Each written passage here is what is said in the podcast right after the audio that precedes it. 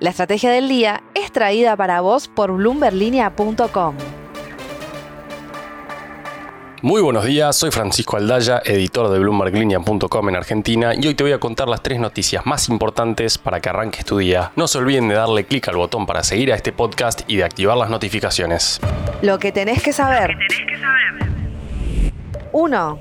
En criollo, ¿qué es lo que anunció el Ministerio de Economía en las últimas 24 horas? Básicamente, estamos hablando de una especie de truco contable para que el gobierno consiga financiamiento en pesos sin tener que acudir a la emisión monetaria. ¿Y cómo funciona esto? El Tesoro va a tomar parte de los títulos denominados en dólares que tienen hoy los organismos públicos, por ejemplo los del ANSES, y les va a dar a cambio nuevos títulos en pesos. Y los pesos para que los organismos tomen esos nuevos títulos los van a conseguir supuestamente vendiendo a privados otra porción de los bonos en dólares que tienen. Esto implicaría una nueva fuente de financiamiento para el déficit y menos presión para los dólares financieros, por lo menos por un tiempito. El tiempo dirá si efectivamente termina funcionando. Por lo pronto, hay que ver si los inversores privados efectivamente quieren comprarle esos bonos en dólares a los organismos públicos.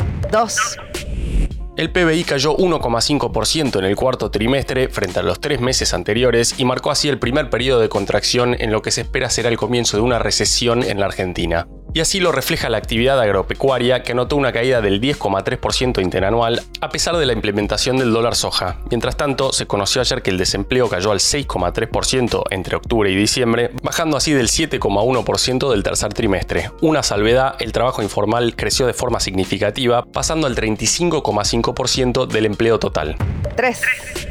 La Fed determinó ayer una suba de 25 puntos básicos y ya tenemos casi un 5% de tasa de referencia en los Estados Unidos. Y lo que definitivamente ya tenemos entre nosotros es la tasa más alta en ese país desde 2007, un año antes de la crisis financiera que todos recordamos. Tras la decisión, las acciones subieron solo para hundirse sobre el final de la rueda, mientras que los bonos del Tesoro y el dólar cayeron. Para Wintin, que es jefe mundial de estrategia de divisas de BBH, esto es lo más agresivo que pudo haber sido la Reserva Federal, dadas las tensiones que sufre el sector bancario.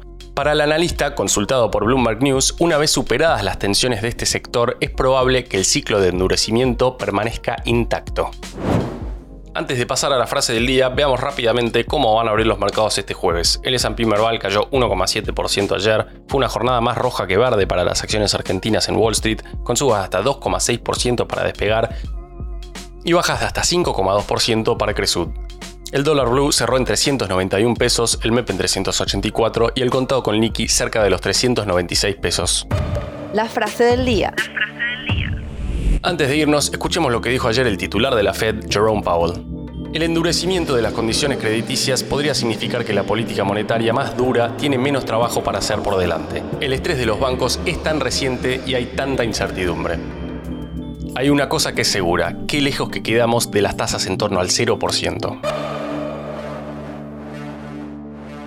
Esto fue un nuevo capítulo de la Estrategia del Día Argentina. Yo soy Francisco Aldaya, editor de Bloomberg Línea, y me puedes seguir en Twitter en arroba franaldaya. No se olviden de darle clic al botón para seguir a este podcast y a la campanita para que se enteren al instante cada vez que sale un capítulo de lunes a viernes. Espero que tengas una gran jornada productiva. Esto fue La Estrategia del Día Argentina, escrito y narrado por Francisco Aldaya.